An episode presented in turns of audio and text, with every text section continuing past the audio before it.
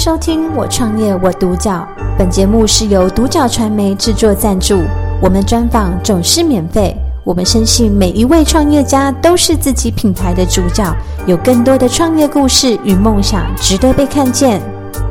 请到伊索寓言美术教学机构的负责人曾荣泰老师来到我们现场，跟我们分享他的创业心路历程和故事。那曾老师好。各位镜头前的观众、听众，大家好，我是伊索寓言美术教学的负责人曾荣泰，很高兴能够今天来这边跟大家谈谈这个美术，好，谈谈美学。嗯，那老师这边真的是呃。一开始就感受到您的这个风度翩翩这样子。那首先第一个问题是想要请教曾老师，就是当初为什么会呃创立这个伊索寓言？那您的一个起心动念是什么？是，呃，因为这个我今年五十二岁嘛，哈，嗯，所以这个呃二十几年前哈，我我来念这个东海大学美术系的时候啊，其实有一些一直从事呃。美术教学的工作哈，只是说那个时候的性质比较像家教，比较像是一个工读哈。那当然学校教的是纯美术的创作。那大学毕业之后，呃，我还是选择留在台中哦。那嗯，除了创作之外，那教学是一个最直接的方式。只是说那个时候创作比较像。呃，以前是比较像是附属的性质，那大学毕业后就会变得比较更专精，花更多的时间。那随着时这个当时的呃计划都能够想象，所以就会变成规模就越来越大，哦，人数越来越多。那从外面的教学就开始有自己的呃固定的教学的地方，那也成立了伊索寓言。美术教学，嗯好，那很多人也问说，为什么要取名叫伊索寓言？哈，因为对我来讲，画图这件事情，或是创作这件事情，至于每一个人哦，其实可能在画作当中都有自己的故事、想法，想要做传达。那每个人都有他自己的一个。一个一个内容哈，所以都有自己的寓言包含在内，所以取名呃叫伊索寓言是这样子。嗯，这是一个很棒的名字，就是可以感受到说后面可能有无数个故事去串联的一个。对，嗯，所以说那个时候呃，这个这个呃创立之后啊，嗯，那因为规模越来越大，所以除了自己的教学。那也有外派老师到外面教学，所以我们那边，呃，只有教一样，就是美术。哈，那我自己回想我自己的过程也是如此哦，好像，呃，我只从事过一个项目，就是美术教学，呃，学美术跟艺术创作。哈，那当然我们那边的教学内容就是有素描、水彩、油画，或是声学，或是。呃，兴趣或是缠绕画，或者是亚克力画单次的，呃呃诸如此类啦，可能涵盖的面向，呃，或是年龄层也比较多一些。嗯，所以呃，在这个伊索寓言里面，呃，涵盖的项目有这些。那您觉得跟就是外面一般的画廊啊或画室比较差异化的部分在哪里？是这个一开始哦。嗯，一开始做教学的时候，想法其实并没有那么完整哦。所以随着说这个一直在这个经营的自己调整的步伐当中哦，就是你还是要修正一下，因为市场的脉动或是呃整个社会其实一直都在改变哦。我一直不追求说要很大，或是呃这个号称或是期待说连锁的。店数能够到很多哈，因为美术教学这件事情，它跟一般的教学不太一样，它不像英文数学啊，英文数学它有一个标准，也许各家的教材不一样，但是结果的音符或是英文哈，它的标准数学是标准答案的，嗯，那美术不是，哦，有人教的抽象，有人教的具象，其实各家逻辑也不太一样，但是。嗯，我们我们在内心都会有一些感受，就是说啊，可能教的太抽象，有人说好，也有人说不好。那有人这教这个具象也是如此。好，那对我来讲，我自己就会觉得说，呃，实物上的教学，我遇到的状态，它可能呃尽量能够去呃找中间中间值来做哈，就是说呃。如果是小朋友哈，那就尽量保持小朋友的天真，哈，那嗯，让这个这个抽象跟具象中之中去抓中间值哈，那我觉得会比较呃吻合他自己的想法跟自己的成就感哈。那呃，那什么叫抽象呢？什么叫具象？呃，尤其哈，现在小朋友的，尤其是幼儿哈，幼儿可能他的天真比较多。那天真就好像，呃，今天妈妈好凶哦，那我画的妈妈可能那个牙齿就好像鳄鱼的牙齿，哦，啊，今天狗狗跑很快，那我可能画六只脚、七只脚，那个就算是儿童的天真，哈、哦。那这种天真其实是模仿不来的，我觉得也没有必要去模仿，啊、哦。那因为我说随着时代的改变，呃，其实现在也我甚至遇到中班、大班，有时候你跟他开开玩笑，哈、哦，他都会跟老师。你不要搞笑了，好，诸如此类。所以现在这个你很难断定说他什么时候天真不见了。其实也有到国国小二年级超天真的，好，所以我说那种天真跟那种那种那种那种抽象，我觉得就随着他的年纪，好，就是尽量保留。教学是如此，哈，那慢慢的他就那个天真的部分会慢慢不见，他可能就一直要具象。其实具象就去找具象。他能够发展的方向去做教学，好，那所以我们现在说过头来，就是说，那你我我我们伊索寓言自己的取向是什么？就是说，呃，他这个教学是不可比较难复制的哈。我刚刚说比较容易复制的就，就呃可能呃这个这个素食餐厅哈，可能我今天呃。任何一个员工，任何一个人来，我有教育训练，训练非常好哈。这个炸薯条油温多少？几分钟捞起来撒盐，好结束。好，但每个人薯条是一模一样，但是美术并不是这样子哦。那呃，对我们来老师，每个老师其实都是要呃花很多时间训练哈。尤其不只是他的热忱，不只是他的专业哈，他的耐心，其实都是。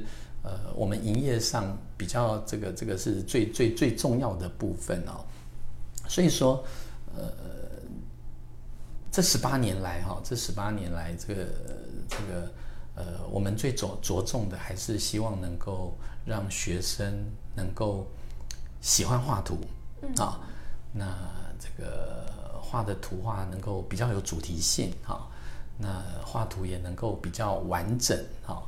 能够喜欢，就是这是我们大概比较比较注重的。也就是说，既然是专业美术教学，那呃，我觉得还是必须要遵从一些呃美术的想法、逻辑思考去做这件事情。只是说这件事情它变得比较不能够复制成大量。那不能够复制成大量，也是它的强处，也是它的弱弱项哈。就是说。呃，自己的这个这个这个这个教学这个这个题目哈、哦，它的确是品牌，那的确是可以把它做成一个专业的机构啊、哦。我我觉得这样其实就已经足够了哈、有的时候不用特别想说一定要做到多大的规模，其实呃适当的量体，它带来的经济效益反而会来得更大。适当的呃教学品质。我我觉得其实它产产展现的教学能量，我觉得也才是比较适合的。嗯嗯。那老师刚刚有提到就是这几个困难呢、啊，那你是怎么样去调整？就是你自己，然后怎么样？呃，你是基于为为什么的原因让你一直持续的坚持？呃，对，因为我觉得自己个性的关系哦，我一直这个嗯，刚提到。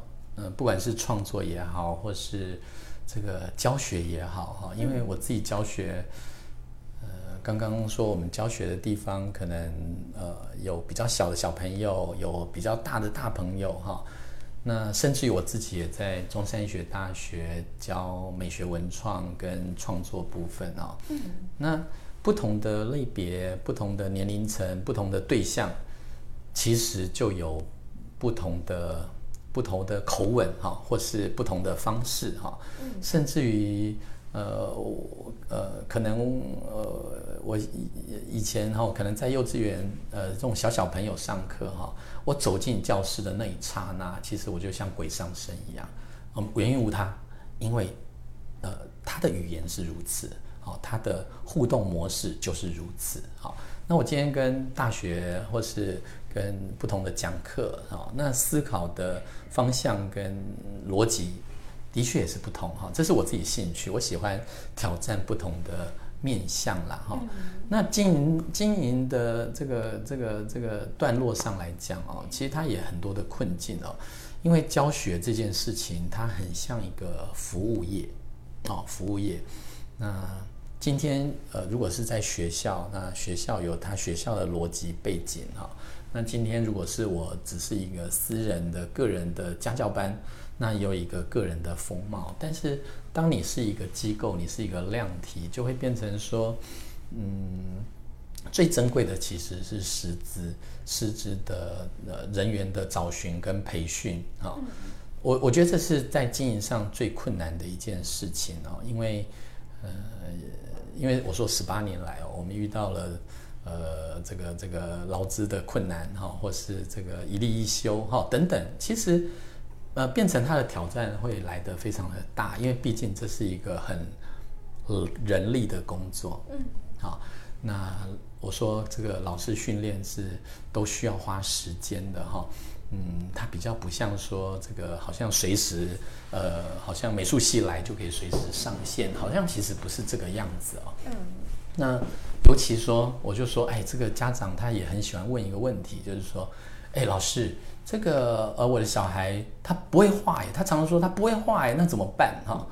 我就说，那对一个专业的老师来讲哦，就是说，那老师可能就要在那个两秒钟，我们就要判断一下，他是真的不会画，还是肚子饿，还是生病，还是没睡饱，还是故意要跟你捉弄一下，都有可能。好，那不同的状况可能就有不同的教学方法，所以回到头来，那个都是老师的。经验所累积的呃的教学的涵养所要具备的项目啦，所以这个就会变成说它比较不能复制跟连锁哈，但是它却可以让教学这件事来得更专业、更更更更用心，或是更更有互动。好，我我觉得这个是呃。我这边教学的一个方向跟逻辑，嗯嗯，那老师基于你想要传递的一个经营的理念，你有没有接下来三到五年想要嗯、呃、去执行的一个具体的项目？嗯嗯，就是呃，因为这十八年来哈，就是教过的学生真的是很多哈，那呃，当然成果也有很好哈，这个不管是启蒙的，或是兴趣的延续，或是。至此，可能一直都在走美术这条路的人，其实也很多哈。嗯。那呃，我一直我一直很很喜很高兴啦哈，很高兴说呃能够从事这个项目，就是呃能够多一个绘画传递情感的逻辑哈，能够让更多的人能够呃熟悉自己的手。脑袋有想法，能够用手来做展现，我我觉得这是我最期待的事情哈。所以，呃，未来啊，我希望能够再把这个量体稍微在能力范围内哈，再放大一些哈。尤其是呃，比如说，嗯呃，我们每一年都有成果展哈，那今年的成果展是在。南屯，台中南屯的南屯区公所的一二楼，那因为我们的展出的量比较大，所以我们就分两批。那这一批理论上是呃整个整个整个八月哈。那因为成效很好，那这个我们第一次在南屯区公所，以前都是在这个儿童公园哈的展览厅。那南屯区公所的这个区长哈，这个还有很多家长，他们都。这个这个这个很多乡亲他们都觉得说，哎，这个效果很好哈。那呃，也希望能够展出时间拉长，好，我觉得这个对我来讲就是最好的一个回馈，因为小朋友有成就感，家长也喜欢，那感受的人也喜欢，那对教学人来讲，我觉得这就是最大的一个帮助，好，那所以我并没有期待说，呃，能够扩张到多大的程度哈，但是我我希望这个呃参与的人能够更多。那甚至于哦，在我自己比较有余力的状况下，呃，我我比较喜欢关怀一些呃弱势。那所谓的弱势，就是嗯，可能就是弱势中的弱势哦。所以我也在嗯我们台中的这个儿童之家教学哈、那我记得我去教学的时候，我是义务在那边教学，我亲自我没有派老师去，我就去教学。那教学的时候啊，这个嗯。这个儿童之家，它是台中收容一些这个呃，反正特殊的状况都是收容在那边哈，所以其实那边的孩子他是比较呃，我我觉得呃关关爱关爱上是比较缺乏的哈，那他受也不是那么受瞩目，那我去那边教学，我也不不敢说是教学这件事情，我反而觉得我是对他跟他来讲是一种陪伴哈，因为。啊，陪他画图，让他能够感受到，哦，原来美术教学画图这件事情是呃跟他以前的理解是不一样的，甚至于他以前根本没有接触过哈。嗯，那这个呃儿童之家他也这个很好奇问说，哎，曾老师，这个呃你为什么想要来这边教学啊？哈，我就说这个也没有原因哎，我就就就就想嘛，喜欢嘛哈。他就说那这个哎你的终点很高吗？我说没有哎，没有终点哈。他说：“那这个郑老师，还是你是呃，我要开这个义工时数证明给你哈。”我说：“哎，不用哎哈，因为我真的不需要哈。”他说：“还是你是替代役。”我想说：“哦天哪，真的太感动了哈！这个几岁的人还替代役哈。”所以我就说这一类的呃教学服务哈，乃至于更多需要呃需要感受美术教学的呃的团体哦，其实。呃，除了我自己本业之外，哈，呃，我我其实也很很很关怀这个部分，哈，因为自己的经济规模其实是还可行，哈，那这个希望能够找更多呃有兴趣的人一起来参与教学，哦，或是呃参与这些嗯。这个这个偏乡的教学，我我觉得这是我目前比较比较比较比较想做的事情，这样子。嗯，这个部分真的是很棒。那最后一个嗯问题，想要请老师分享一下，就是如果说有朋友想要创业呢，想要跟您走相同的产业切入的话，能不能简单给他们几个建议？这样子。是，呃，我我我我我我我想是这样子哦，就是嗯。我我觉得每个人都有所学，都不太一样哈。嗯。那尤其学美术这件事情哦，那呃，扣掉商业，比如说商业设计也好，或是跟美术相关也好。假设今天念纯美术，当然学校的想法就是希望你能够做创作人、艺术家，纯美术嘛哈。但是呃，你要知道创作这件这件事情哦，这个艰辛困难又看不到未来哈，因为市场真的没那么大哈。嗯。那。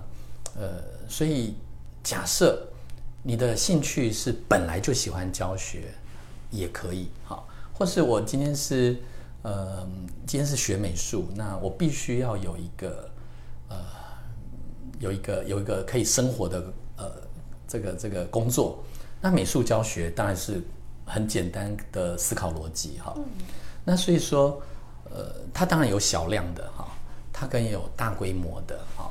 或是说，它可以当做人生事业来来做的，我我觉得他逻辑都不太一样。哈。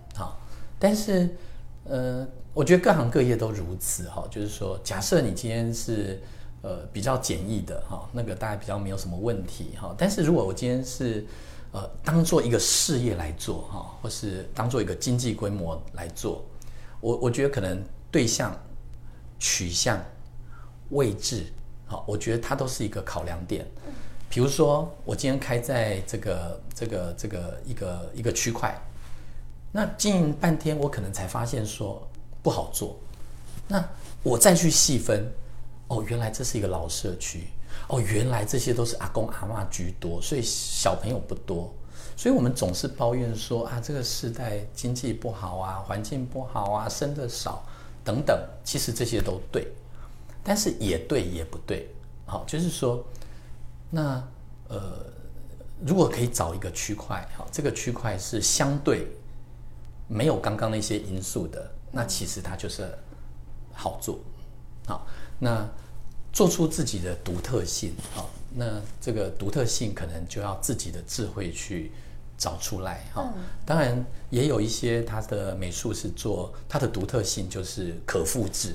好，我并不是说美术不可以复制，它其实还是可以做成呃比较百货公司模式，它就是可复制哈。我觉得这是也是一种特色，所以先找出自己的兴趣，找出自己的特色，那自己的地点啊，我觉得也是很重要，因为它还是一个比较区域性的。的思考，对，所以呃，讲到现在，呃，回到头来，当然我自己是也一方面也是创作哈，一方面也是呃教学，只是教学的部分有比较多的伙伴来一起做参与，所以嗯，创作的部分还是我自己呃，也是一个很大的区块了哈，尤其自己是学美术嘛，所以美术对我来讲，它就是一个一个。一个直至，或是好像美术人必定要走的一个方向，所以如果大家对我自己的我的创作哈比较有兴趣，我觉得呃，当然最简单的方法可能就 Google 曾荣泰，大概就可以找到我的相关作品。嗯，了解。那今天很开心可以跟曾老师有一个就是美术产业的一个对谈，那我也感受到就是老师对于人文的关怀，以及就是您是一个沉稳内敛的一个很棒的老师。那感谢老师过来，谢谢。感谢收听《我创业我独角》，本节目是由独角传媒制作赞助，我们专访总是免费。你也有品牌创业故事与梦想吗？订阅追踪并联系我们，让你的创业故事与梦想也可以被看见。